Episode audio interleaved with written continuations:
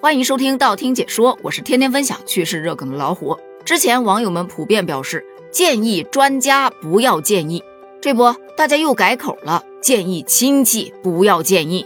此话怎讲呢？那就由一则以毒攻毒的偏方故事讲起。在福建泉州，有一个九岁的小女孩，夜黑风高，在外面走着走着就踩到了一个软软的东西，那东西在她脚背部咬了这么一口。女孩惊慌失措地回到家，奶奶从伤口一看，这就是蜈蚣咬伤的。亲戚就建议：“哎，这得抓个蜘蛛放在伤口上，把毒吸出来。”奶奶一听，嗯，以毒攻毒，靠谱。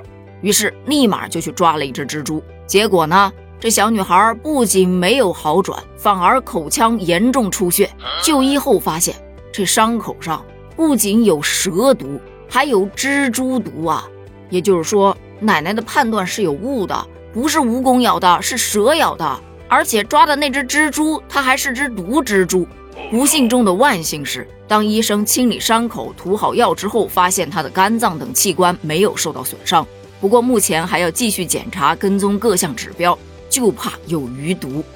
这事儿一登上热搜，大家就炸了呀！什么年代了，还玩以毒攻毒的偏方呢？这叫雪上加霜啊！这亲戚怕不是五毒教的吧？蜘蛛是那么好抓的吗？是你想抓就能抓，想抓就敢抓的吗？这奶奶真勇。也有的说呀，现在的老人呢就这样，他听邻居的，听亲戚的，听偏方的，他就是不听医生的。但凡他早点送医，不什么事儿都没有吗？确实啊，这个事件咱们就得分开来看。首先说一下以毒攻毒这个偏方。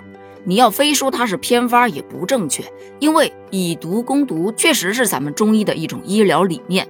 不仅是中医，西医当中不也会有用毒药去治病的案例吗？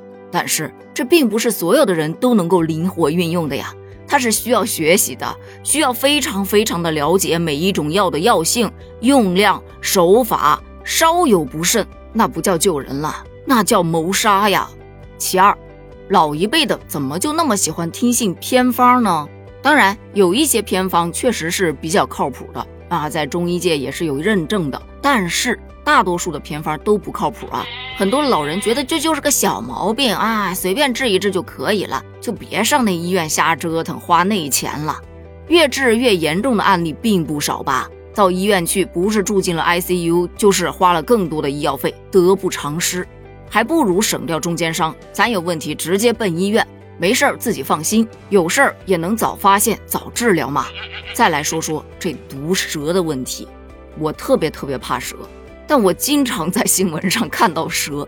之前讨论过这个问题，对吧？咱们就是说现在呀，可能是环境好了，很多动物都出来亲近大自然了，再加上跟人类的相处好像慢慢的变得和谐了，咱不是要讲究个和平共存吗？那就一起接触接触吧。可事实证明，不是谁都能够坦然的接触的。很多的蛇爬到了什么办公室啊，或者居民的家中啊，都是直接被消防员架走到野外去放生的。那如果我们在街上，或者说在某个林荫小道上遇到蛇，可怎么办呢？首先你要保持镇定。如果说离蛇比较远，就慢慢的往后退，以免发出响声导致蛇有异动。如果蛇离得比较近，尽量的保持静止。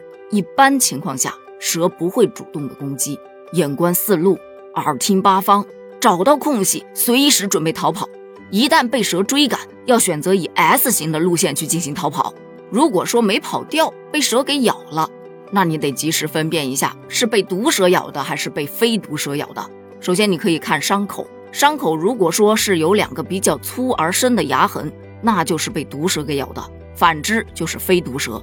还有，可以从这个蛇的定力上去看，一般毒蛇仗着自己有毒，它受惊了也不会马上的逃窜，而且爬行会非常的缓慢，就像我们那个比较高傲的人那个踱步一样。但非毒蛇呢就不一样，只要受到惊吓，它会拼命的逃窜，那速度啊，一般人没准还追不上。如果你还是拿不准的话，尽量的记住蛇的外貌特征，方便就医的时候让医生能够正确判断，对症下药。在等待就医的这个过程当中，咱们也可以采取一些自救的方式，比方说不要惊慌，避免加速毒素的吸收和扩散，放低伤口，让伤口低于心脏。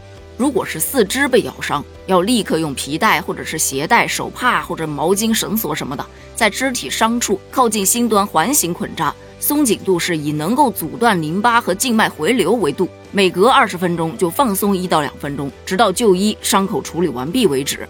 如果旁边有水龙头，可用大量的清水冲洗；如果再有点盐水或者是肥皂水的话，那就更好了。不过最最最重要的是，要立刻拨打急救电话。迅速送往有条件的医院救治，可千万别拖，也别用什么偏方，以免雪上加霜啊！对此你又是怎么看的呢？欢迎在评论区留言哦，咱们一起探讨一下。评论区见，拜拜。